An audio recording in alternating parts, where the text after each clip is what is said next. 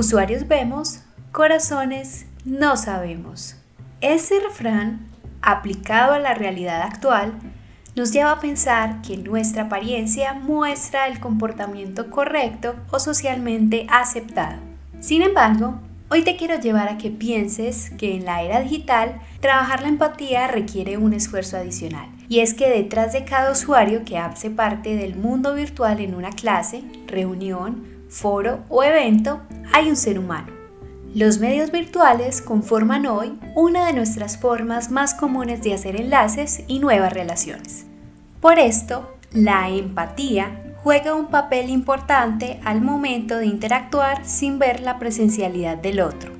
Yo soy Melissa y a continuación te voy a compartir tres aspectos que te llevarán a tener relaciones digitalmente asertivas.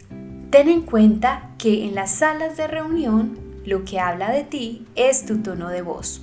Si no tenemos la cámara encendida, tu tono de voz lo es todo y los demás participantes agudizan sus sentidos enfocándose en descifrar el contenido de tu mensaje, imaginando posibles gestos que haces al hablar, tu entonación, las palabras que usas al expresarte y posibles sonidos que acompañan el mensaje, como suspiros, negaciones o agrados del mensaje recibido.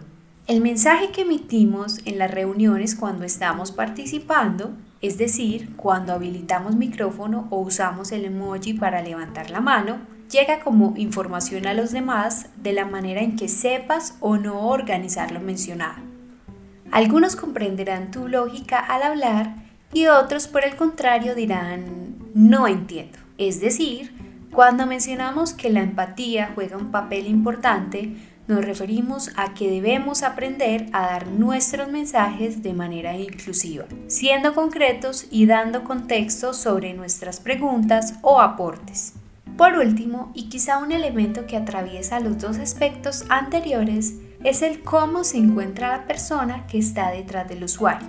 Es decir, si se encuentra angustiado por una situación particular o familiar, si está ansioso por finalizar la reunión para compartir una buena noticia en su hogar, si está temeroso de participar en público, si tiene un familiar o amigo enfermo, o si se encuentra distraído, entre otras particularidades. Como sabemos que tú también lo has sentido, te invitamos a que incorpores la compasión y la empatía en tus relaciones digitales. Una buena forma de apoyar los mensajes, participaciones o aportes de tus compañeros es implementando el uso de los emojis que las aplicaciones de reuniones traen. Es decir, que promuevas la cultura de la interacción positiva en este mundo virtual.